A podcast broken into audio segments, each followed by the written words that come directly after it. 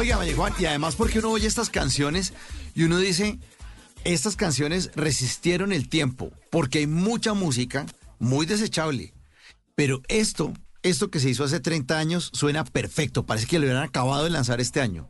Maravilloso. Claro, O sea, resistió claro, la, prueba, claro. la prueba del tiempo. Es que, mm, es que cuando, cuando hablamos musicalmente, ¿no? O sea, todo, todo en esa época se estaba haciendo a base de todo lo que se, todo lo que siguen haciendo ahora. Este, mm, donde, por ejemplo, en el grillero em, hay elementos de, en ese momento, lo que es drum and bass, que hoy en día le dicen crap. Em, ya em, el estilo de merengue que es como un perico ripiado que em, bueno que hasta después de eso fue que salió fulanito no con un perico ripiado rapeado un poquito más em, con acordeón y de todo pero Grillero tenía todos esos elementos antes de que salía hasta el mismo fulanito. Y, y ya, y hablando de letras, Dios mío, I mean, ¿quién no tiene un amigo o a quién no le ha pasado que se ha pasado de trago?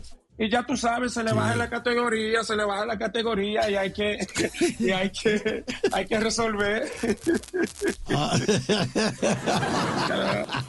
Claro, claro. Toda la vez, toda- a toda la vez como, a toda la vez como un 9 o 10 y tú sabes que son cuatro. En las noches la única que no se cansa es la lengua. Por eso de lunes a jueves a las 10 de la noche empieza Bla Bla Blue con invitados de lujo. Los saluda Guillermo Novelli de La Mosca. Les habla Alexander Ospina, Te Amo Hijo TV. Los saluda Maru Yamayusa. La Josefa Chivatay. ¡Ay, papá! Saluda Eddie Herrera. Tema es lo que hay. Claro, puro bla bla blue. Muévanse pa bla bla blue.